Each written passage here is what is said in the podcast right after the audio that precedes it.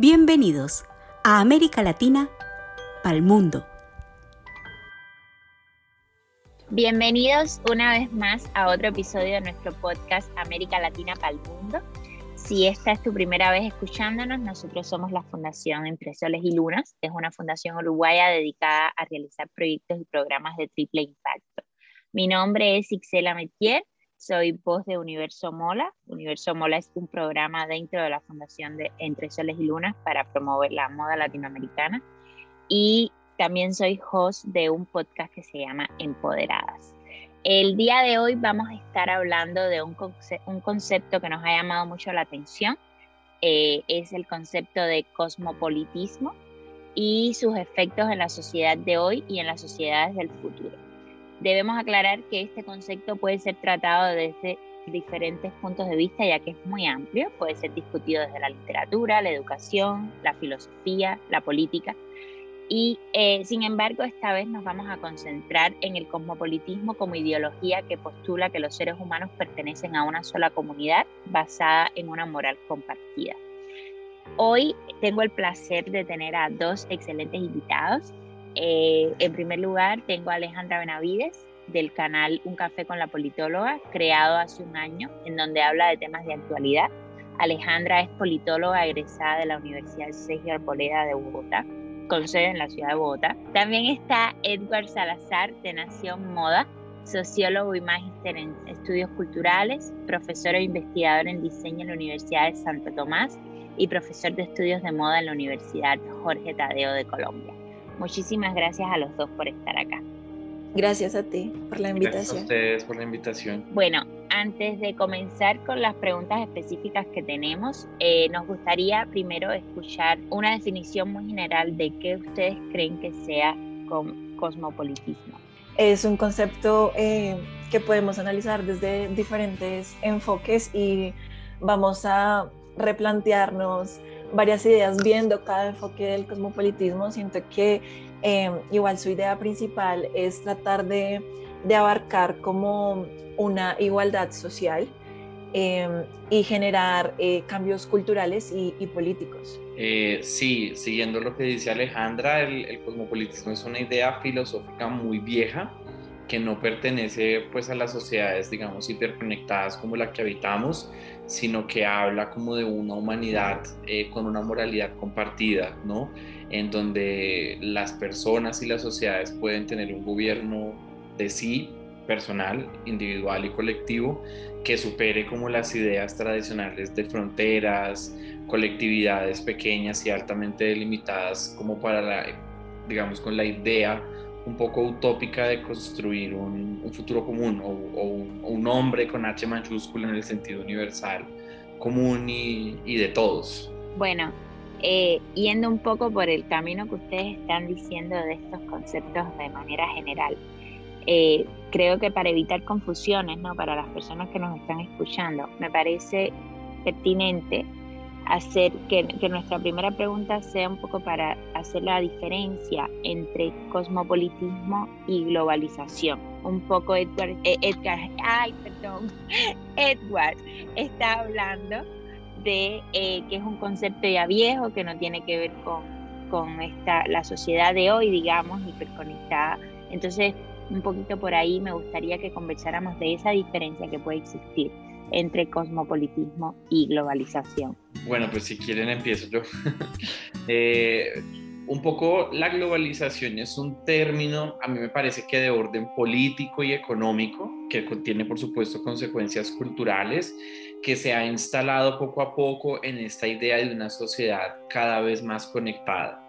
Eh, por eh, la tecnología que va apareciendo en cada época y que va aumentando uno, si uno quisiera pensarlo desde que los em, gobiernos de unos ciertos contextos con proyectos colonizadores empiezan a expandir sus imperios, ¿no? Como que empiezan a globalizar en el sentido de expandir las fronteras y los intercambios entre unos lugares y otros. Uno podría decir también entonces que la globalización es tan vieja como la navegación o los medios de transporte de largas distancias, así como el intercambio de productos de comercio, que pues también es el, el intercambio de ideas. y esto se ha radicalizado particularmente en el siglo XX, en donde entendemos por la globalización ese gran proceso sociopolítico y económico en el cual las sociedades, las ciudades y las personas están altamente conectadas y en esa conexión se comparten un montón de procesos de orden cultural. Gustos, creencias, ideas políticas, nos podemos enterar y estamos muy al día con lo que pasa en las elecciones presidenciales estadounidenses o lo que pasa en los Juegos Olímpicos por allá a miles y miles de kilómetros. Y esa, esas posibilidades que de nuevo se conectan ya no solamente con el transporte y el comercio, sino también con la tecnología, esto de las telecomunicaciones y de las comunicaciones en general, nos dan esta idea que, que además se ha discutido mucho desde los años 80 y 90 de ser, entre comillas, una aldea global, que es una metáfora medio antropológica para hablar de que este mundo que nos parecía tan avasallador, pues en verdad es pequeño y, pues estamos bastante más juntos eh, y más enterados el uno del otro y más cara a cara de lo que podríamos pensar. Sí, yo comparto esa idea en cuanto al aumento de interacciones eh, sociales y económicas que se han venido dando y se han adaptado al concepto de la globalización. Siento que el concepto de la globalización también eh, debe entenderse como un concepto que tiende a estirarse eh, bastante dependiendo de la época. Incluso el concepto de globalización dio un cambio bastante grande en, en la coyuntura que venimos pasando de la pandemia eh, COVID-19 em, frente a diferentes estudios que se realizaron sabiendo que se consideraba que la globalización iba a tener como una última etapa eh, en este punto eh, fue como eh, bastante gracioso que se considerara como la última etapa de la globalización, eh, teniendo en cuenta que hay muchas cosas que se han venido adaptando comerciales y tecnológicas con la pandemia, entonces es un concepto de, de, bastante estudio también. se ha hablado, por ejemplo, de globalization o desglobalización, que fue lo que ocurrió en el punto más alto de, de la pandemia. Entonces es un, concepto bastante em, amplio para estudiar, igual que es cosmopolitismo. Eh, y siento que de una u otra forma estos dos conceptos se tienden a, enlazar, pero muchas veces eh, no se tiene como una diferencia clara de los dos conceptos y de cómo influye uno sobre el otro. Sí, realmente a veces estos tipos de conceptos son, son difíciles, como dice Alejandra, de, diferenciar y, de no saber cómo uno afecta al otro y viceversa. Pero es interesante los puntos que ustedes están poniendo y realmente el ejemplo de la pandemia es algo que, que nos toca a todos. Yo creo que también el tema de la vacunación eh, como en unos países el 1% de la población solamente puede estar vacunada y en otros países tienen que tirar las vacunas porque se echan a perder porque las personas no quieren irse a vacunar. Entonces es, realmente es un concepto amplio y que me parece, me parece muy interesante ¿no? que hoy estemos discutiendo sobre eso. Entonces, ¿qué, ¿cómo ustedes creen que influye el cosmopolitismo en la sociedad de hoy? Alejandra, si quieres empezar tú esta vez. Claro, eh, bueno, yo siento que realmente ha venido influenciando desde hace mucho tiempo. Quiero enfocarme eh, en, mi país, en Colombia. Antes de la pandemia, en el 2019, hubo como una serie eh, de protestas y fueron protestas que se empezaron a replicar, bueno, nacieron en Chile y se empezaron a replicar en toda América Latina y eso me hizo pensar en este concepto de cosmopolitismo. ¿Por qué? Porque los estados empezaron a, buscar esa igualdad em, que se quería entre los ciudadanos. Creo que esa es la idea principal que hablamos eh, anteriormente. Em, buscar ese, ese cambio en, políticas públicas, em, en, derechos humanos, que amplíe la cobertura para todas las personas. Entonces, siento que si es algo que está influyendo, lo que pasa es que la gente no tiene como la noción del concepto aplicado a una época determinada, pero para mí eh, se empezó a afianzar y, se vio muy fuerte en ese momento cuando fue la ola de protestas en América Latina. Yo creo que, que, hay, una, hay una cosa, si se quiere, un poco más desde la filosofía y la cultura, del, desde el para hablar de cosmopolitismo, y es esta idea de que podemos ser ser humanos absolutamente curiosos por el planeta que habitamos, ¿no? Y en ese sentido es difícil conformarse con habitar un mismo lugar, una misma temporalidad, una misma cultura toda la vida, más cuando sabemos y por toda la información que nos llega desde la cultura que el mundo es tan amplio, tan diverso, que tiene como tantas posibilidades para ser mirado, ¿no? Y, por, y en ese sentido entonces también pensamos que la idea del Estado-Nación eh, se nos va quedando corta, que esta idea de vernos atrapados o atrapadas en un país porque en ese país nacimos y hay unas leyes nacionales e internacionales que nos restringen la, movilidad y la experiencia del mundo se nos empieza a quedar corta.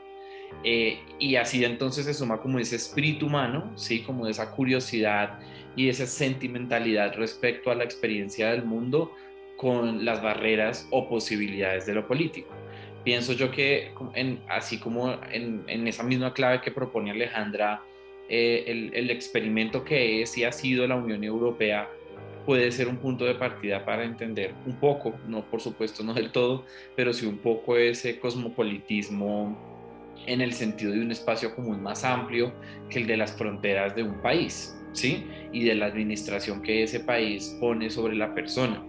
Eh, y también de, una manera un poco más, si se quiere, poética y, más estética, el cosmopolitismo también es una actitud, digamos, de posicionarse frente al mundo eh, como un ciudadano no global, porque no es lo mismo estar conectado, sino sentirse de todas y ninguna parte, ¿sí? Como sentir que el mundo es un espejo de uno y que uno lo que hace es encontrarse en esas referencias. Eh, del mundo. Y lo que yo llevaría es a la construcción entonces, como decíamos al comienzo del episodio, de una moral común. Qué interesante, qué interesante esta, esta idea de, de plantearnos y yo creo que también un poco este último, estos últimos dos años, porque ya estamos en la mitad del 2021 y seguimos en la misma situación, también un poco nos ha llevado a eso, ¿no? Cómo lo que hacemos desde un lugar puede afectar el mundo entero eh, y, discúlpame, te interrumpo. De hecho, el, el, tema de que en verdad podemos, por ejemplo, trabajar desde muchos lugares del mundo. Yo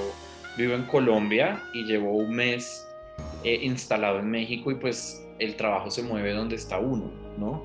Claro, hay diferencias horarias, lo que sea, pero eso también nos abrió esa idea de como, ay, como así que no hay que ir a un lugar físico y depender de esto, sino que se amplían también las posibilidades en muchos sentidos. Claro, en países como los latinoamericanos esas posibilidades están muy enclasadas y dependen de variables socioeconómicas, pero al menos nos recuerda que las posibilidades son distintas, que el mundo no, que eso que llamábamos normal no es la única manera de existir.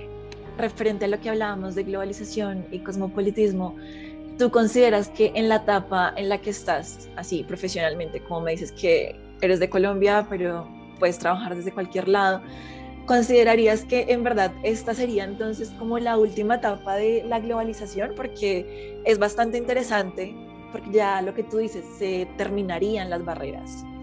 ¿O sientes que de una u otra forma, en un tiempo, puede ser un año, nos vamos a, devolver a lo que éramos? y en, en sí ya cambiaría el concepto de globalización nuevamente. Exacto, y de nuevo volvemos a la idea que tú planteaste concepto móvil. Es que a veces para, para ser un ciudadano global no hay que moverse de su barrio, porque todo le llega a uno por el internet, la televisión, bueno, em, a veces sin querer, a veces uno va escuchando la radio y se entera que en Guadalupe no sé qué, y muy rápido, al día, al segundo pienso que el cosmopolitismo es eh, se diferenciaría un poco en el sentido de no, no es que solamente quiera estar en mi barrio para enterarme del mundo, sino que quiero participar de las conversaciones de ese mundo. Eh, me gustaría preguntarle, ya un poco han respondido, pero bueno, para ir a lo concreto, ¿qué ustedes creen que busca el cosmopolitismo en las sociedades y los ciudadanos del futuro? Un poco Edward estaba hablando, ¿no? De este cambio de que en México y tal. Entonces, quizás ser un poquito más concreto en qué creen ustedes que es la idea para el futuro con este concepto. Edward, si quieres empezar tú. La primera pregunta difícil de abordar es cuál es el ciudadano del futuro, ¿no? Y, y, más bien que un ciudadano, cuáles son los múltiples ciudadanos del futuro, porque también es cierto que a esta temporalidad occidental se enfrentan con cada vez más fuerza, pienso yo, otros relatos del mundo, ¿no? que vienen de otras cosmogonías, de otros pueblos, de otras sociedades, y entonces eso va a hacer que la conversación para ese ciudadano o ese ser humano del futuro sea más compleja. Y además porque a ese ser humano del futuro que sueña e idealiza cosas, también se le está enfrentando un estado del mundo que no está fácil. Es decir, eh, el cambio climático es real, los problemas de la desigualdad económica son reales, eh, todos esos problemas estructurales de mientras un señor está por allá viajando al espacio, el resto de las personas en la Tierra están comiendo mierda. Es decir, eh, a, ese sueño del ciudadano del futuro se enfrenta el peligro del presente, la, la, estructura que, que, soporta el tipo de sociedad que, que pues, en la que habitamos hoy habría que pensar eso. Entonces yo pienso que para pensar esa, antes del cosmopolitismo, antes de cualquier idea eh, política o filosófica, habría que pensar qué se puede hacer para reparar radicalmente eh, las bases de, un, planeta que se encuentra muy amenazado, ¿no? Por esos mismos ciudadanos que lo sueñan. Eh, ahora, la otra pregunta, digamos, desde más bien la otra posible respuesta desde un plano más cultural, es que antropológicamente igual los seres humanos somos seres sensibles y conectados con, pues, con el mundo desde esa sensibilidad. Y, cortar ese deseo por conocer el mundo, por estar en otros eh, contextos que no son el propio, es muy difícil, es muy difícil extinguir esa, esa pequeña llama, ¿no? Eh, con un amigo hablaba justamente ayer de que le contaba sobre el episodio y decía, claro, es que uno cada vez se da cuenta más por la situación política del propio país, en el caso de nosotros aquí en Colombia, que uno no tiene por qué aguantarse, el, es la realidad que nos sumerge, ¿no? Y ese no aguantarse es o transformar la propia realidad material del país o irse, ¿no? Pues en, en, la posibilidad, digamos, más, más extrema. Em, y eso es creo que es lo que enfrenta ese tipo de ciudadano, ¿no? el deseo de versus la realidad material sobre la que ese deseo se puede soportar. Y finalmente creo que esa ciudadanía del futuro igual sí tiene, así no lo querramos, un vector político que hay que considerar. Y por eso hablaba al, inicio del, experimento que a mí me parece que es la Unión Europea. Y ayer también estaba hablando con un señor de Uber, caminó a una librería muy inteligente el señor, una conversación súper linda. Y el señor me decía, yo sueño un día, y me lo dijo como de manera muy random, como sin, contexto de nada, yo sueño un día en el que, en, que, en el que América Latina, teniendo en, en cuenta la base común que compartimos, compartimos el idioma, compartimos una historia y una herida, ¿cierto? Esto pueda entenderse como un espacio más abierto. Claro, no somos el mundo, no somos el cosmopolitismo del globo, pero sí de una serie de países, contextos y sociedades que tenemos muchísimo más en común. Eh, y creo que hacia allá, esa ciudadanía del futuro también habría que pensarla en unos términos de quizás la ciudadanía del futuro no se encuentre en Guadalupe, sino en Latinoamérica. Sí, yo siento que, bueno, es que cuando nosotros hablamos como de estas sociedades, yo creo que muchas veces nos enfocamos como en sociedades occidentales, ¿no? Eh, siento que pensamos que solamente aquí vamos a a generar algún tipo de cambio y han habido diferentes momentos en la historia donde mm, las cosas se han replicado, donde las quejas y, el cansancio eh, social se ha sentido en todas las partes del mundo. Entonces yo creo que em, un ciudadano eh, del futuro, una persona que tenga una idea cosmopolitista, va a pensar más que todo es cómo hacer que todos tengamos derechos individuales y políticos garantizados. ¿Cómo hacer que a nivel internacional, o sea, el sistema tenga como una reconfiguración en donde todas las personas se sientan eh, escuchadas? O sea, realmente yo lo que pienso es eh, todos los esfuerzos y todas las luchas que tienen eh, las personas, los movimientos políticos, eh, están reflejando ese ciudadano el futuro, a qué se quiere llegar y a qué, a qué se espera cambiar. Eh, porque realmente la mayoría em, de críticas en el sistema internacional es que los estados no te garantizan los derechos, si bien nosotros tenemos planteado internacionalmente eh, derechos universales eh, que se supone que deben ser garantizados por Naciones Unidas y por las otras entidades, eh, muchas veces no, o sea, son muy débiles. O sea, la, la, estructura institucional es muy débil y no está abarcando, entonces siento que el ciudadano del futuro lo que busca ya desde una visión eh, política es ese cambio.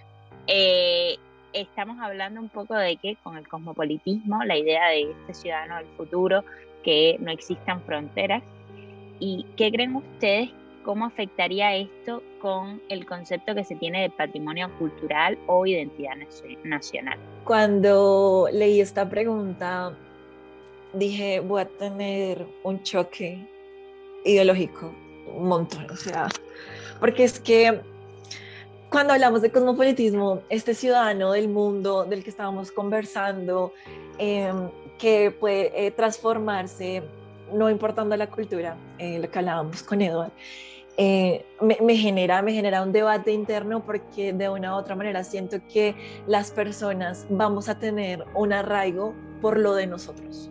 Entonces, cuando nos referimos nosotros a patrimonio cultural o identidad nacional, eh, no sé, siento que hay, hay cosas culturales que, que siempre vamos a, a, llevar a otro lado. Entonces, mm, no sé, eh, puede que sí afecte un poco estas ideas. Siento que sí, son ideas bastante chocantes con lo que es el tradicionalismo, ideas conservadoras que tiene uno, o por ejemplo, ideas conservadoras que tengo yo como colombiana frente a mis tradiciones, frente a mi historia, frente a mi patria, por decirlo de esta manera, y, abrirme a una adaptación eh, universal, por ejemplo, lo que yo decía.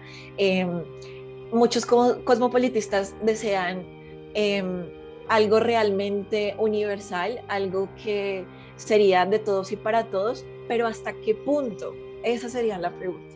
¿Hasta qué punto uno aceptaría eso, ya que la parte cultural es muy arraigada? Entonces siento que me deja en, la mitad, como en esos conceptos, me deja como, como un choque frente al concepto. Sí, yo también creo que es una paradoja que todavía no tiene respuesta. Y qué, qué interesante cómo todo se mezcla, ¿no? Y no, no sabemos dónde están esos límites. Eh, bueno, en 30 segundos, para terminar, ¿qué, para ustedes, ¿cómo sería una sociedad que se plantee el cosmopolitismo?